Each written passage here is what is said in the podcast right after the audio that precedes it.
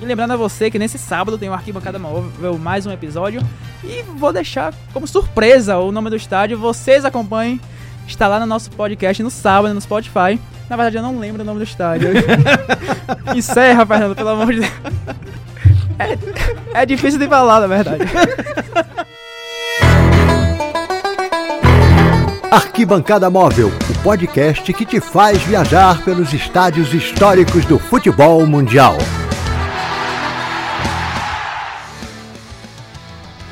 Estamos de volta para mais uma edição do Arquibancada Móvel. Você que já nos acompanha, bem-vindo de volta. Se você está chegando agora, esse é seu primeiro episódio.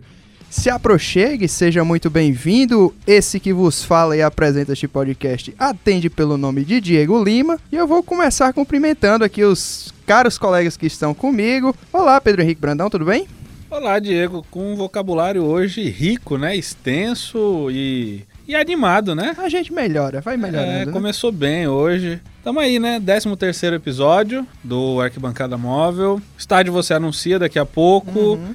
É, mas só pra gente não perder o ritmo né, da piadinha e falar que número 13, então, vão ter que nos engolir. Vocês vão ter que me engolir! Vão ter que nos engolir. Olá, Anthony. Olá, Diegão. Olá, Percebi você, que você ouvinte. está um pouco entretido aí no celular. Eu tô só me certificando que eu não vou falar bobagem hoje. Né? no último programa eu disse que o.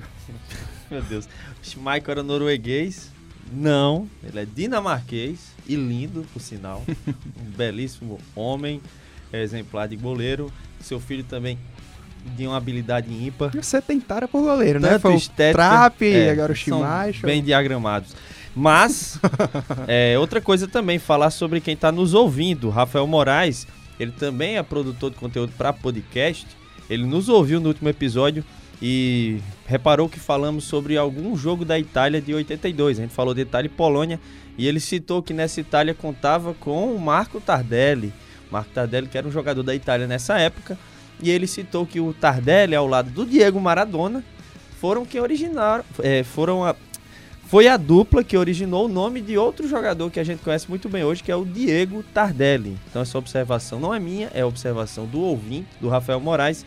É, e é muito bacana a gente saber que a gente está trazendo insights para alguém, né? Alguém que ouviu nosso conteúdo no meio da sua rotina, tá lá e lembrou de outra coisa a partir do que a gente está produzindo.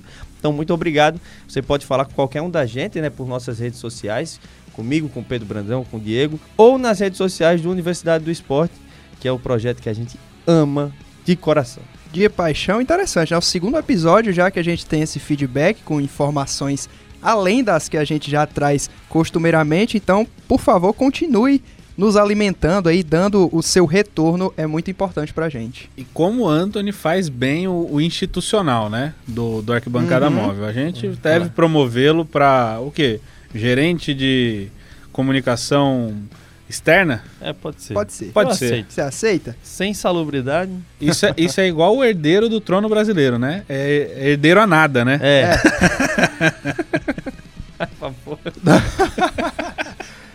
Antes da gente prosseguir, só para lembrar que o Arquibancada Móvel tem direção e edição de áudio de Kevin Muniz, que está ali trabalhando, estava trabalhando no seu TCC, parou para acompanhar a nossa gravação. Você é fantástico, viu, Kevin? Um abraço para você. Obrigado, amigo. Você é um amigo. Pica-pau. Poeta. Essa frase é do pica-pau. Eu sei. Muito bom. Vamos lá. Tem a produção de Gustavo Souza, vírgula, Obinho, e na direção do projeto, o chefe O Manda-Chuva, Fernando Amaral. Podemos iniciar, colegas? Podemos. Vamos.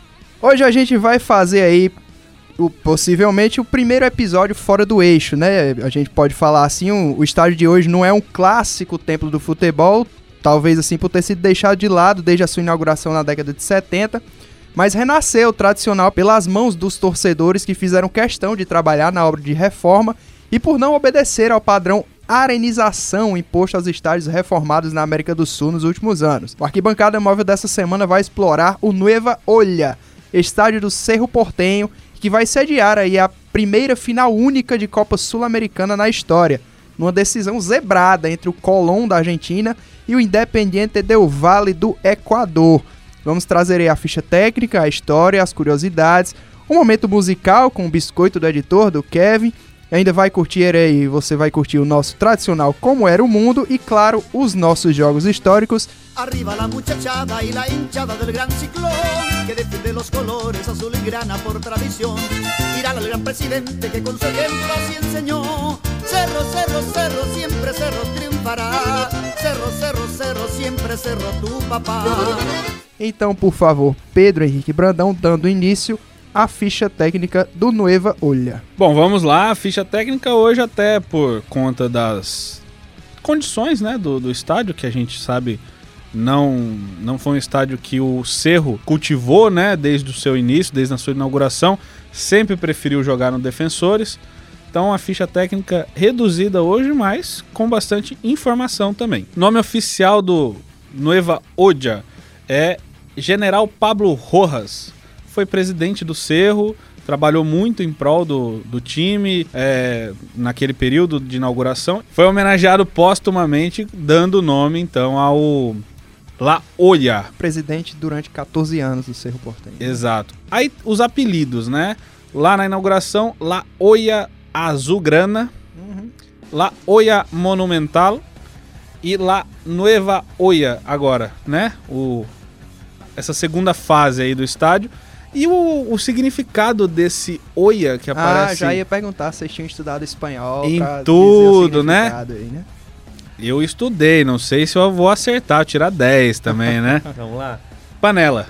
É, a panela, né? É, aquela velha panela de pressão, né? Remete a essa coisa dos estádios caldeirão que a gente tem tanto na América Latina. Então, La Oia é isso.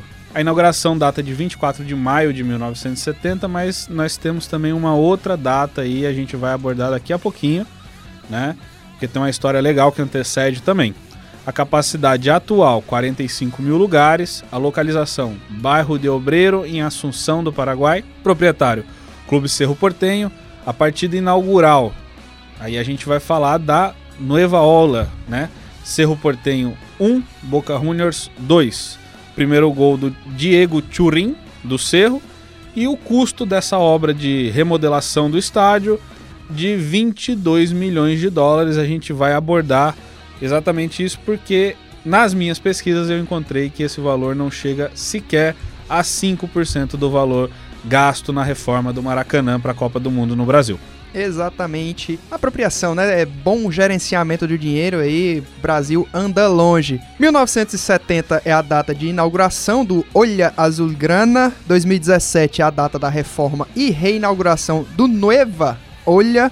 E para o andamento do roteiro, por favor, Kevin, chegou o seu momento. Nos surpreenda mais uma vez com o biscoito do editor.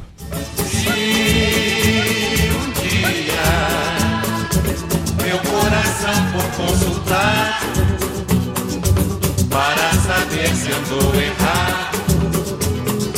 Será difícil negar. Meu coração tem mania de amor. Amor não é fácil de achar. A marca dos meus desenganos ficou, ficou. Só um amor pode apagar. Ei, muito bom. Muito bom, viu, Kevin? Parabéns aí. Muito boa escolha, eu não conseguiria escolher igual, não. É, tá aí o biscoito do editor do Kevin Muniz, mais uma vez dando um tom musical a este podcast. E agora é o momento do integrante mais serelepe do Arquibancada Mão. Gostei do termo, tá bem, viu, Brandão? Como era o mundo em 1970? Por favor, Antônio Medeiros. Mas em 1970, mais precisamente há 49 anos, mas faz muito tempo, né? Até um dia desse a gente via. Mas é porque pra mim faz muito pouco tempo que era anos 2000. Aí de repente virou uma enormidade. Mas Do voltar. nada, né? Não, Mas eu é concordo, verdade. eu concordo. A gente conhecia pessoas que tinham nascido na década de 70 que não é- eram nossas tias, né? É, eles são avós. Mas o problema tá com a gente, a gente tá ficando velho. É. E feio. Vamos seguindo aqui.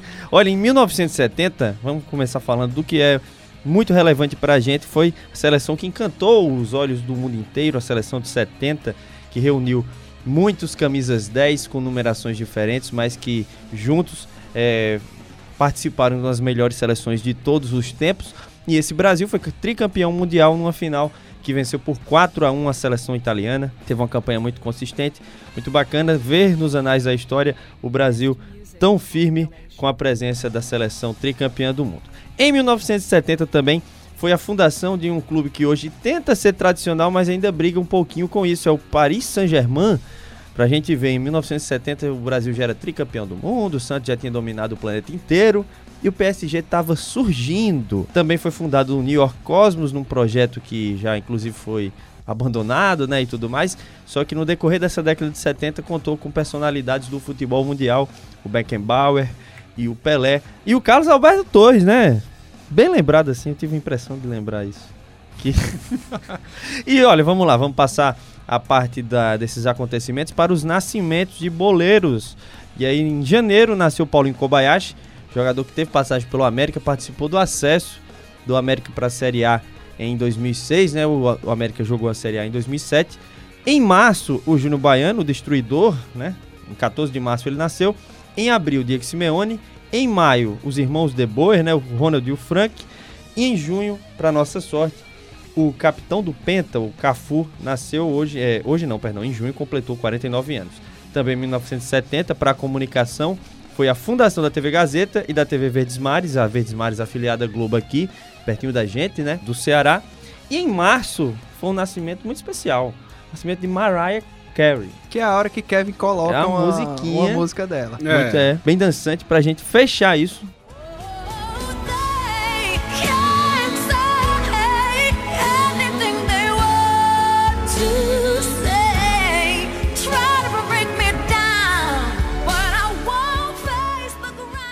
É bom que 70 teve dois nascimentos aí de pessoas delicadas, né? Júnior Baiano e Simeone. Foi. Em maio, em, perdão, em março e em abril. Uma época que o mundo não sorriu. Fosse na mesma maternidade, eles tinham Obrigado. brigado já, né? Fazer só um, um adendo aí a esse seu momento tabelião, que eu sempre adoro. Cafu nasce dia 21 de junho de 1970, exatamente no mesmo dia em que o Brasil sagrava tri- tricampeão mundial contra a Itália. É verdade. estrela, não? É verdade. Bem lembrado. Então dá pra dizer que o Cafu aí tem dois títulos mundiais, né? Quatro Exato. finais de Copa. né? É, exato. Tem, tem pouca estrela o capitão do Penta. A gente pode fazer aquela já renomada linha do tempo do estádio do, do Noiva Olha. O primeiro lugar onde o Cerro Portenho iniciou suas atividades foi nos arredores da Capela San Juan. Em meados de 1924, ele arrendou um terreno onde atualmente está instalado o Santuário Nacional de Nossa Senhora do Perpétuo Socorro. No entanto, o campo só foi inaugurado bastante tempo depois, no dia 1 de julho de 1927. Posteriormente, igual muitos clubes da capital paraguaia, o Cerro utilizou o famoso campo da Quinta Escobar.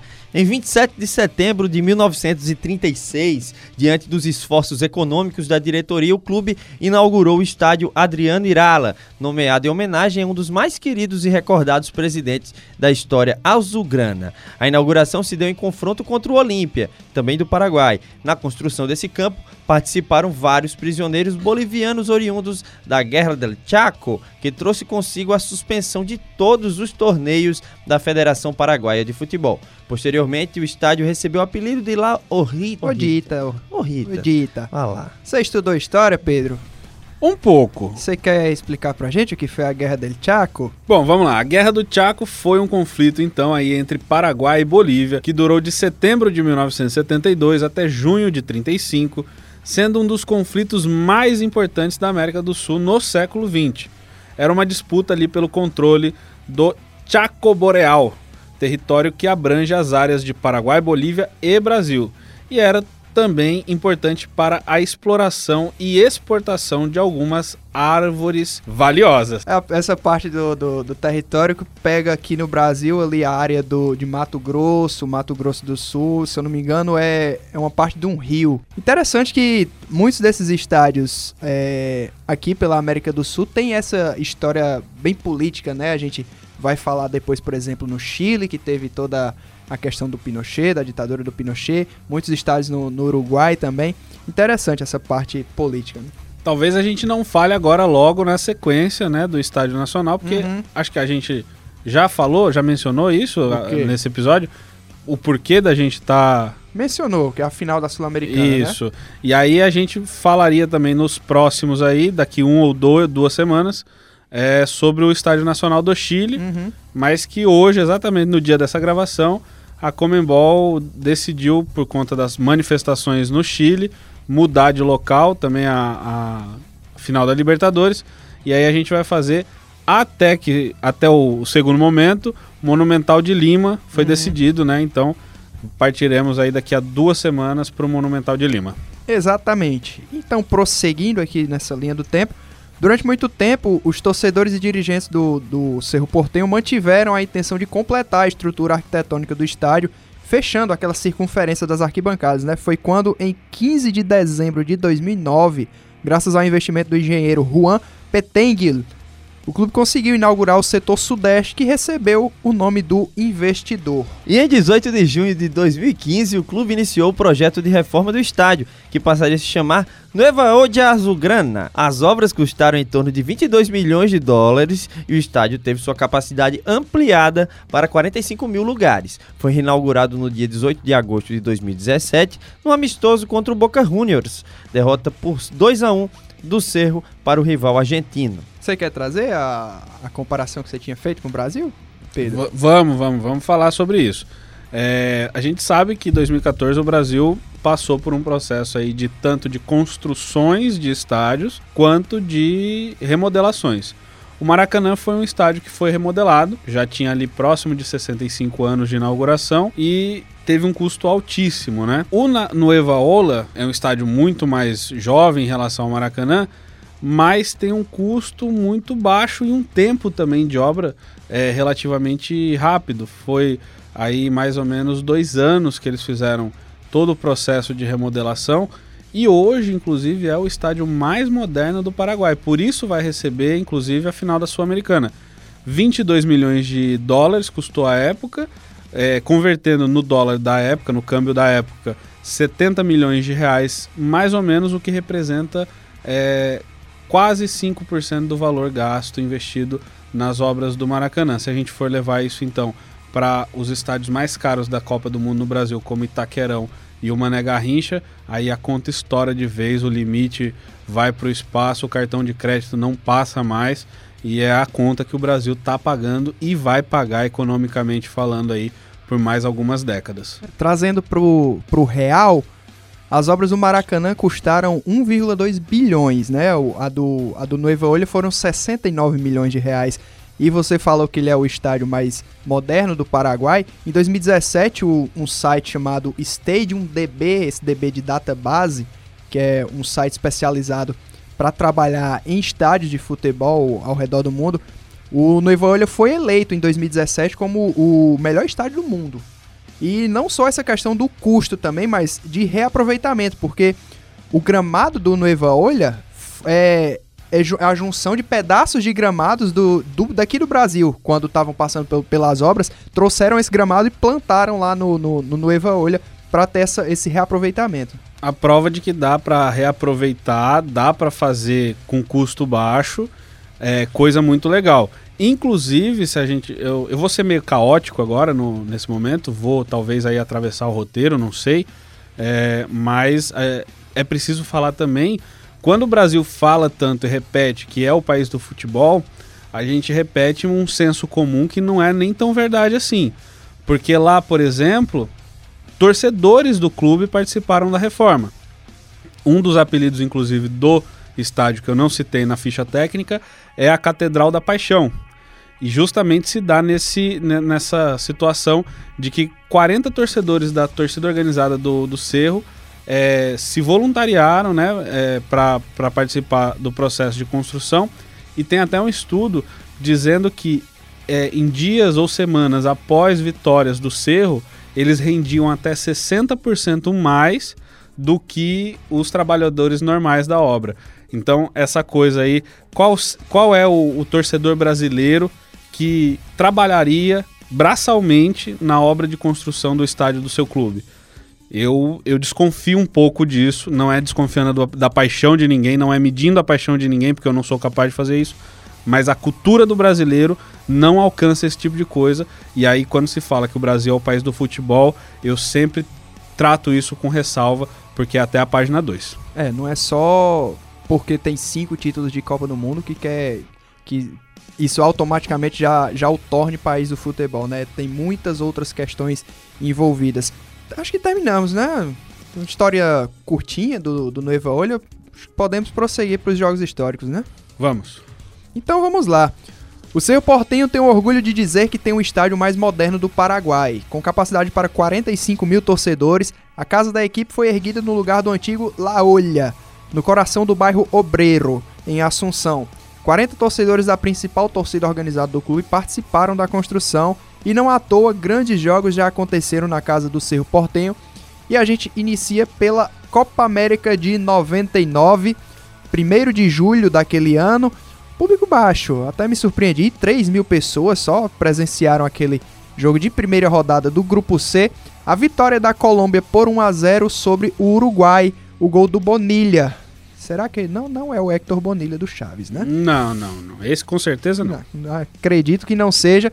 Então a gente confere aí o, o gol da Colômbia, o gol do Bonilha, na TV Caracol, a TV colombiana, na narração do William Vinasco. E a gente volta para escalar as equipes e contar um pouco do que foi aquela Copa América. Rechaza, sigue insistiendo a Colombia. Quintana, Quintana levanta el centro, golpe de cabeza, se metió. Bonilla, el primero, gol, gol, gol, gol.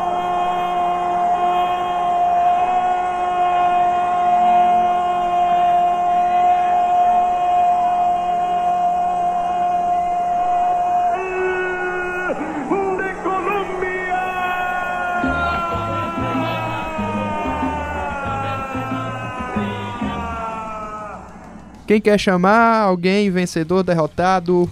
Escolha. Uruguai foi a campo com Carine, Pili Pauskas, Lembo Diego Lopes, que foi expulso, e o Raul Bergara fazendo o quarteto defensivo, Fleuquim, Fábio Coelho, Liber Vespa e no ataque Magadianes, que também foi expulso, Gabriel Alves e o Zalaeta, jogador da Juventus. O técnico era o Vitor Pua. Com dois expulsos também não queria ganhar o Uruguai, né? Vamos atacar aqui de Colômbia. Miguel Caieiro, Ivan Córdoba, Bermudes, Quintana, Viveiros. No meio, Lozano, Bolanho, Grisales. Na frente, Bonilha, Betancourt e o Ricard, técnico Javier Alvarez. O interessante é que a Colômbia ganha esse jogo do Uruguai e posteriormente é eliminada da Copa América primeiro que o Uruguai, né? Eles estavam, obviamente, no grupo C. A Colômbia passa em primeiro ganhando os três jogos, termina com nove pontos. Seguida da Argentina com seis. O Uruguai, que termina em terceiro com três pontos, passa como um dos dois melhores terceiros colocados. E o Equador fica em último com zero pontos.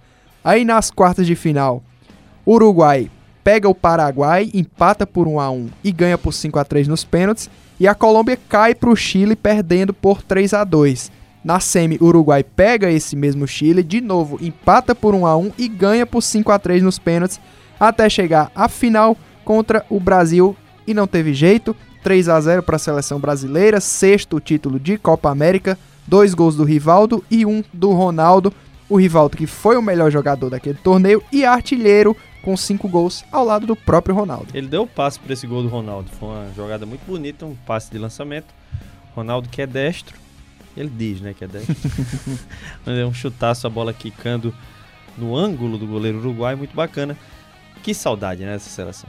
Agora o, o Rivaldo é muito. Pouco valorizado. Ah, exatamente, era o termo que eu procurava. É um, um grande jogador, né? Ninguém é eleito o melhor do mundo à toa. Tem, tem toda a reverência de um clube como o Barcelona pra, pra ser tão pouco valorizado pelo próprio povo, né? É, e ele tinha uma coisa que é uma característica, talvez, aí dos grandes jogadores, que ele era muito discreto. O jogo dele não é aquele jogo barulhento, digamos assim, né? Ele, ele cadenciava muito o jogo, fazia o jogo ir ao, ao ritmo dele, né? Então era muito legal. E essa Copa América também é a competição que revela Ronaldinho Gaúcho, Uhum. né? E é legal até a gente voltar às condições que levaram o Vanderlei Luxemburgo a convocar o Ronaldinho. Alguém tá lembrado, mais Não, ou não menos? lembro, Não cara. lembro. Edilson era o convocado e uma semana antes da, da viagem da delegação tem a final do Campeonato Paulista, Palmeiras e Corinthians. Quebra o pau no É o Morumbi, jogo da confusão, né? ele faz as embaixadinhas, acontece tudo aquilo, É, tem gente ali escorregando pela, pela escada dos vestiários do Cícero Pompeu de Toledo. Aquele quebra-pau, final de, de anos 90, típico, né? E aí ele é desconvocado e aí o Luxemburgo chama um menino lá do Grêmio, um tal de Ronaldinho Olha o que aí. ele fez. O o o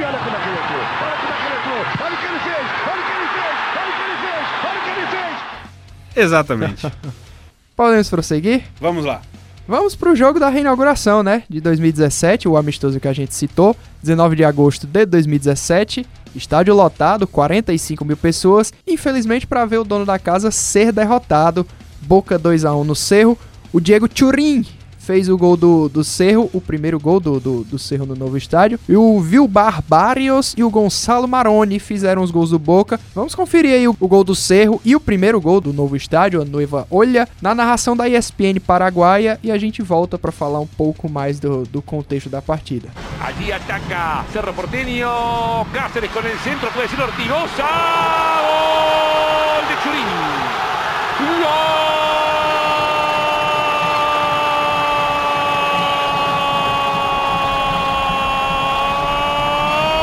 de Cerro Porteño. Hogar dulce, hogar finalmente tuvo que esperar hasta el tiempo agregado para gritar este y para sonreír Diego Churín. Tá aí o gol do Diego Turin, o primeiro gol do Nueva Olha. Seria um momento que a gente escalaria as equipes, porém, infelizmente, não temos escalações. Né? Busquei, trabalhei, fiz toda a pesquisa, mas infelizmente não tem registros das escalações. Mas, mais uma vez, interessante notar o peso que uma nova casa traz para o seu dono. A gente já falou um pouco aqui dos aflitos, como que, que esse novo aflitos foi importante para o Náutico. Para o Cerro também não deixa de, de, de ser um, um fator novo, né? O Cerro, por exemplo, passou, se a gente for notar, teve duas temporadas, dois anos, em 2012 e nesse próprio 2017, que o Cerro não, não conseguiu se classificar para jogar Libertadores, né? E a gente dá até para citar que, em teoria, no Paraguai é basicamente Cerro e Olímpia ali, a, um pouco atrás do Libertar para você ver o, o Cerro não conseguindo classificar no Campeonato Paraguaio é até um, um tanto quanto surpreendente, né? E depois dessa, dessa reinauguração, a própria campanha do Cerro dentro da Libertadores, né? Porque desde 2011, quando o Cerro foi até a semifinal para ser eliminado pelo Santos, que não vinha fazendo tão boas campanhas dentro da Libertadores e depois atinge aí uma quarta de final, que a gente vai já falar, uma semifinal, não, duas quartas de final, que a gente vai já comentar, mas sempre importante, né? O, o, clube ter esse fator casa, um, um bom estádio para amparar os seus anseios de, de, de grandeza. É, o Cerro foi se deteriorando aí conforme no mesmo ritmo, né, do Defensores. Mandava seus jogos no Defensores e é, a gente pode fazer essa, essa ligação, né, essa, esse link aí com como o, o Cerro foi deixando o protagonismo mesmo no futebol paraguaio. Agora, por outro lado, é importante também a gente citar aqui como o Boca Juniors gosta de estragar festa. Odeia. Palmeiras caiu na bobagem de chamar o Boca pra, pra fechar o Palestra Itália pra, pra reforma. Perdeu de 2 a 0 né? Mesmo quando a coisa vale, né? É, e aí você pode falar de Palmeiras também lá em 2000, final de Libertadores, Santos em, em, em 2004 ou 2003, né? 2003. É, e assim, os caras são complicados pra estragar a festa. É aquele, é aquele cara que você não pode chamar que ele vai dar trabalho na tua festa, Não tem entendeu? brincadeira com o Boca. Não, não tem, não tem. É um negócio incrível, assim. Corinthians talvez seja a exceção, né? Primeiro título do, do, do Noiva Olha, né? Campeonato Paraguaio, o Clausura, que é o. o- a gente tem esse, esse sistema diferente em alguns países do- da América do Sul, que tem dois campeonatos nacionais no mesmo ano, né? A Apertura, que é o, o nacional no primeiro semestre, e o Clausura, o nacional do segundo semestre. Nesse caso, vamos tratar do Clausura, 10 de dezembro de 2017, última rodada, 22 segunda. Cerro 3 a 2 no Sol de América. Diego Turin duas vezes e o Rodrigo Rojas fizeram os gols do Cerro e o Javier Toledo fez os dois do Sol de América. Gosta de fazer gol esse Turim, hein? Gosta. 3 a 2 vitória que garantiu o título paraguaio para o Cerro Portenho. Vai conferir aí o último gol do Diego Turim na narração da TV Todo Cerro e a gente volta para comentar um pouco dessa partida. Evraquino para autorizar. Suspenso en la nueva olla. Churín va. Churín arranca. Churín le pegó.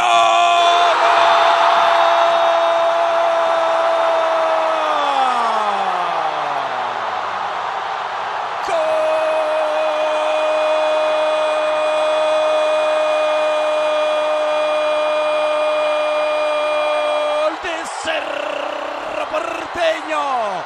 Cerro campeón. Churín. Diego Churín le pegó abajo potente. Esquinado. Cerro pasa a ganar un partido complicadísimo. La Catedral de la Pasión se sacude. Cerro pone la mano sobre la copa. La refulgente estrella 32 se posa en la bandera azulgrana. Cerro quiere cerrar con una gran fiesta el 2017 en su magnífica nueva olla. Así definió Churín. Vamos lá, ó. Goleiro é o Anthony Silva, excelente goleiro. Sistema defensivo do Palhas, Marcos Cáceres Franco Arzamendia. No meio, Ruiz, Aguijar, Rojas, Como Escobar. E no ataque, Oviedo Diego Turim. Técnico era o Leonel Álvares. Entraram no segundo tempo o Aego Valdez, Jorge Rojas, Marcos Riveiros. Entraram na equipe do Cerro Portenho. O Sol de América que foi com Ortiz no gol, Velásquez, Cabreira, Portillo e Alonso na linha de defesa. Vera Grance, Franco e Vargas. Franco e Vargas, bem nome sul-americano, né? É. Bem nome de chileno, de Paraguai, enfim. O ataque de Jimenez, Javier Toledo e Ocampos, o técnico o Héctor Marecos, que colocou o Mendieta, o Thomas Rojas e o Salcedo. O Mendieta não é ele, ex-Palmeiras. O torcedor palmeirense espanhol. sente saudades? Né, Sorte pro, pro pessoal do Sol de América, que não é aquele do- que veio pro Palmeiras. Uma pena que essa vitória. Uma pena assim, eu tô falando, mas. Acho que pro povo paraguaio foi uma pena, porque essa vitória acabou garantindo o título do Cerro. Caso tivesse sido derrotado, teria terminado igual nos pontos com o, o Olímpia, que foi o vice-campeão. E lá o, o sistema de desempate, caso o primeiro e segundo colocado terminem iguais em pontos, é um jogo desempate.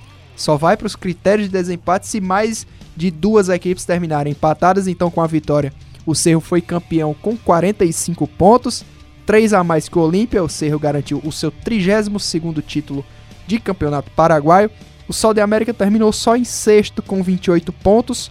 O Diego Turim, que, que marcou dois gols aí nessa, nessa partida, ao lado do Rodrigo Bogarim, do Guarani, foram os artilheiros com 11 gols. Então, a gente pode falar sobre essa coisa, né, que a gente já tinha falado no jogo anterior, né, de o time readquirir a identidade vencedora, conseguir ganhar é, títulos novamente, e esse é o primeiro título desse estádio remodelado, que tira o Cerro realmente de um jejum aí já de dois anos, e a gente considerando que o Paraguai tem três forças grandes, né, no futebol, é, ficar dois anos para um Cerro Portenho, ficar dois anos sem vencer o título nacional, Que no caso são quatro campeonatos nacionais, né? é, exato.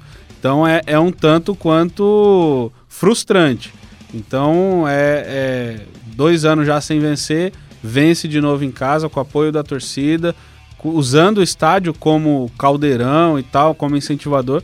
Então é uma coisa para se destacar mesmo e, e- e- até para argumentar e comprovar que o arquibancada móvel tem o seu valor, porque Exatamente. falamos de, de um, de um ator essencial ao futebol. E a gente passa agora para um pouco desse auge recente do Cerro Portenho, né? Que é a Libertadores. Depois da, da sua da inauguração do novo estádio, o, o, o Cerro volta a figurar com um pouco mais de presença, de força dentro da competição sul-americana. Fase de grupos da Libertadores de 2018, segunda rodada, dia 13 de março de 2018. O Cerro ganha por 2 a 1 do defensor do Uruguai, Diego Turim, duas vezes. Olha só, mais uma vez aqui. Tá impossível, Turim. Fez os gols do Cerro. O Benavides fez o gol do defensor. E a gente confere um dos gols do Diego Turim, o segundo gol, na narração do Eduardo Moreno do Sport TV. E a gente volta para falar um pouco do que foi essa partida e a campanha do Cerro na Libertadores de 2018. Vem o lateral, vem a bola viajando lá para dentro da área. São os instantes finais de jogo. A bomba pro gol, a bola desvia. Consegue rebater a defesa, vem novo lançamento, vem o toque.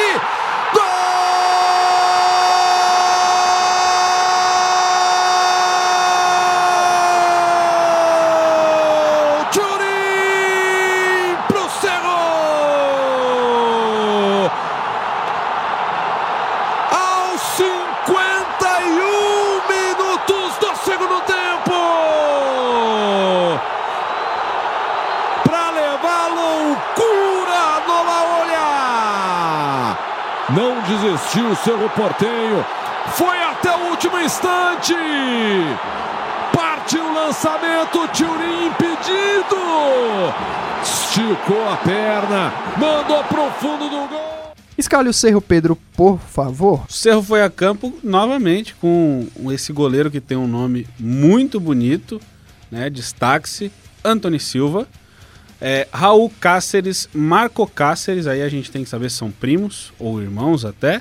O Palas, o Arzamendia, o Rojas, o Aguilar, Rodrigo Rojas, Insuaraldi, Diego Turim, Oviedo e o técnico é o Luiz Zubeldia. Entraram ainda Irazabel, Marabel e o Novik. Esse Zubeldia técnico aqui do, do Cerro, que eu confesso fui atrás para saber se ele tinha parentesco com o Zubeldia, campeão da Libertadores com Estudiantes. E na pesquisa, de fato, dizia que ele, ele eram irmãos. Só que eu fui cruzar as datas, eu acho que estava errado. Porque no caso, o Zubeldia do Estudiantes nasceu no final da década de 20 e morreu a- próximo do nascimento aqui do Luiz Zubeldia, que foi ali no início dos anos 80.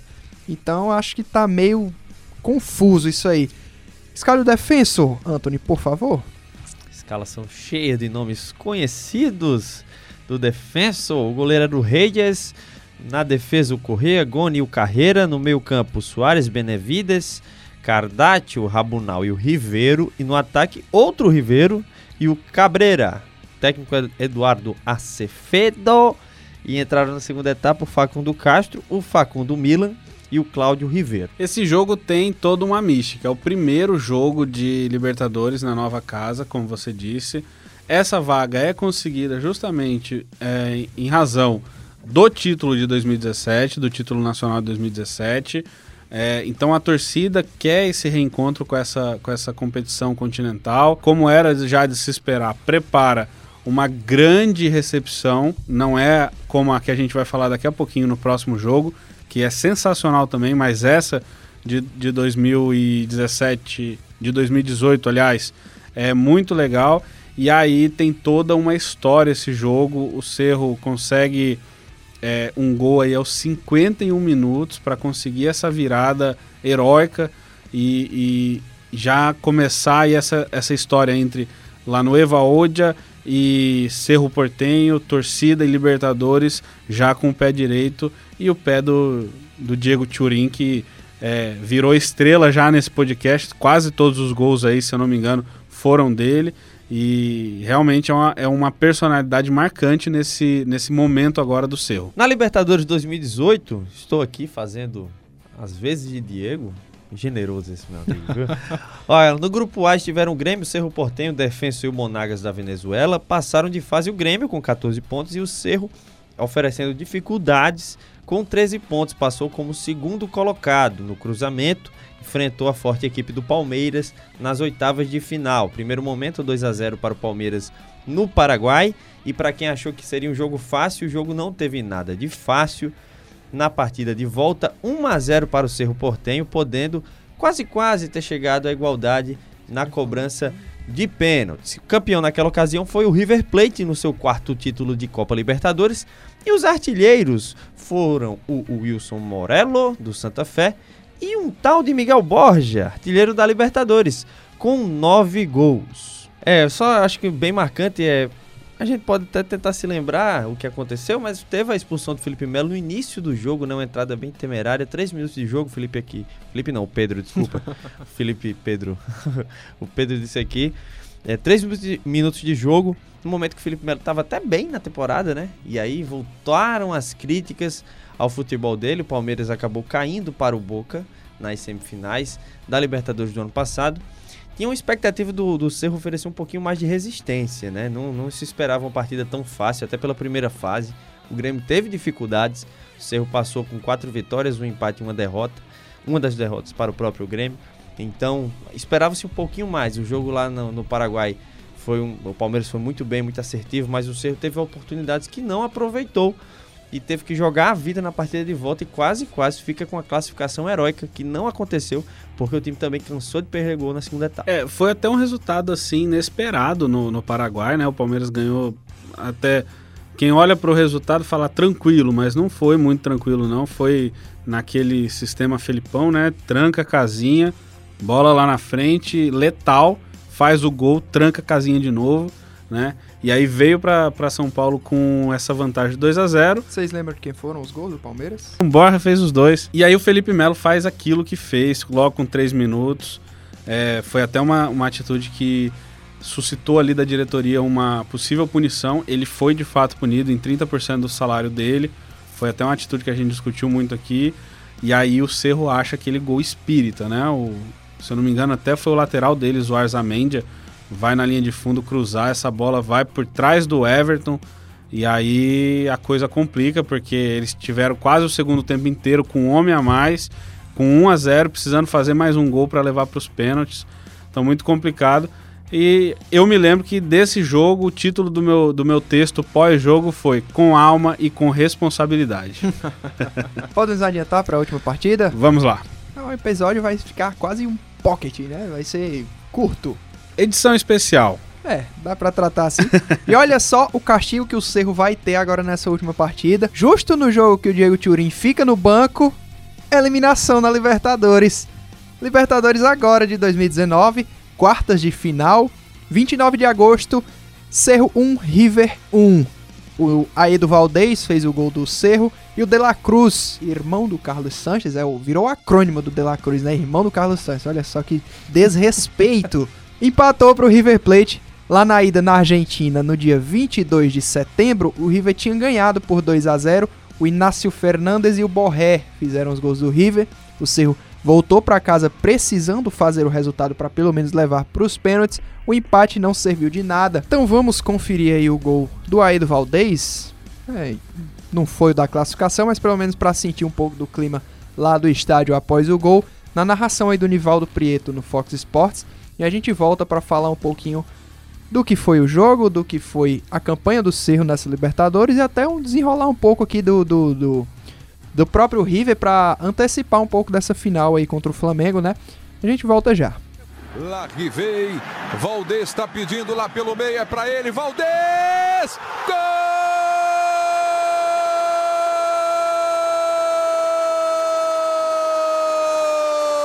do Cerro Porteño!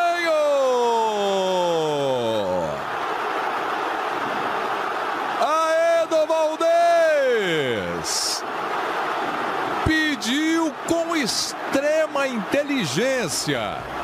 O Cerro foi a campo para aquela partida com Juan Pablo Carriço no gol, Juan Patinho Espínola, Juan Sais e o Arsamendia no, na linha de defesa, o Juan Aguilar, Vilha Sante e o Carriço no meio, Oscar Ruiz, Larrivei e o Nelson Valdez no ataque, o técnico o Miguel Angel Russo, que colocou aí o Luiz Farinha, o Diego Turin, que deve ter ficado louco no banco de não ter sido escalado como titular, e o Sérgio Dias, quem chama o esquadrão do River. O River foi bem escalado pelo Marcelo Gadiardo, que redundância, pelo Armani no gol, Montiel, Rojas, Lucas Martinez e o Casco.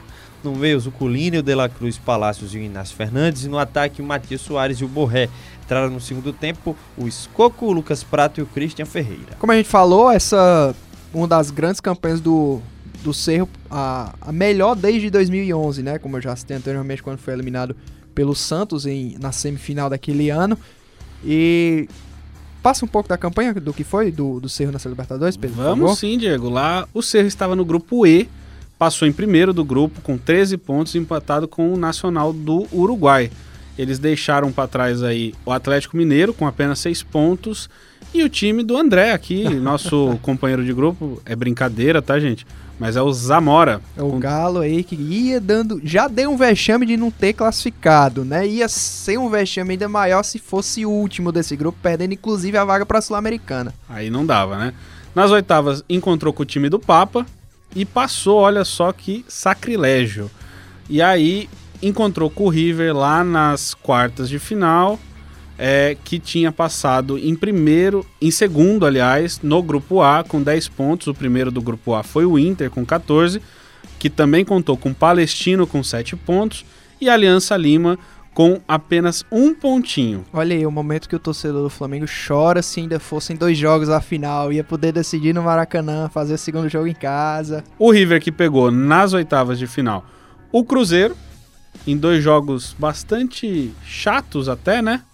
É, eliminou o, o Celeste lá de Minas. Nos pênaltis o Armani brilhou. E aí nas quartas pegou o Cerro, deixou o Cerro para trás. E aí pegou o Boca, é, deixou também lá o Boca no Super Clássico da Argentina para trás.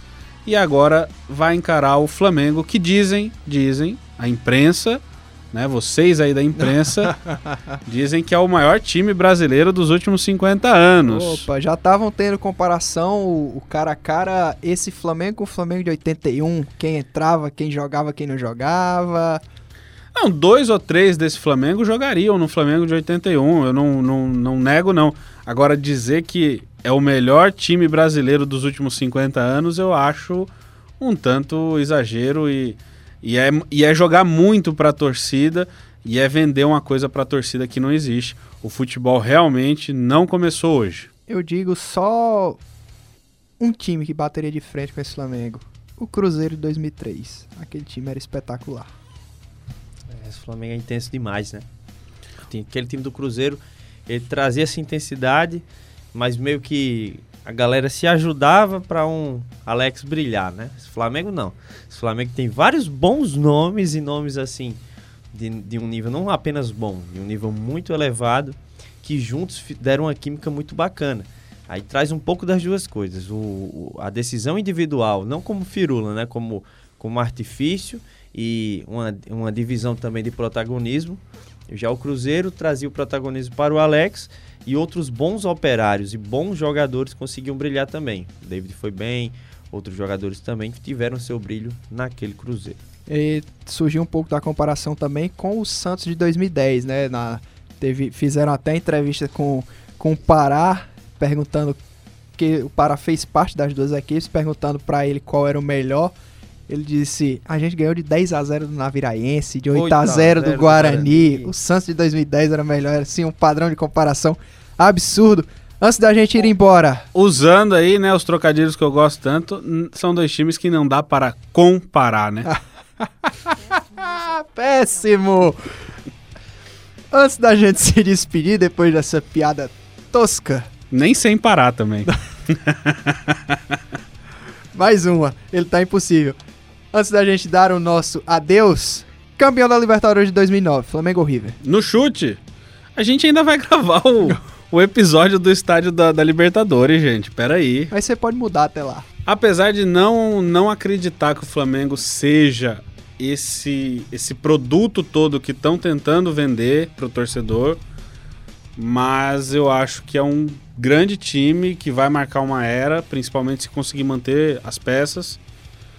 E acredito sim, por ser jogo único, por não ser na Argentina, uh, por também já ter um, um River que vem aí combalido de outras competições, acredito no título rubro-negro.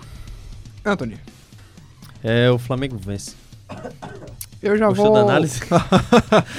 eu já vou pegar um pouco do contrário do, do Pedro. Pra mim, por ser jogo único, eu acho que dá River.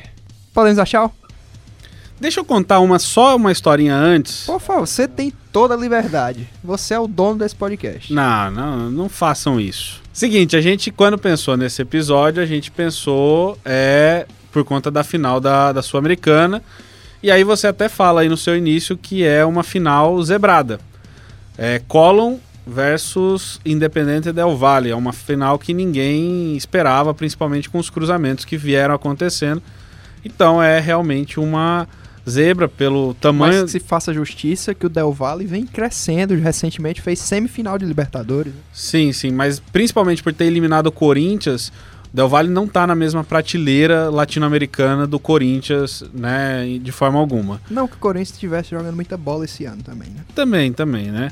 Mas, historicamente dizendo assim, a final é uma zebra reconhecida. E aí esse termo zebra, eu fui pesquisar lá no, né?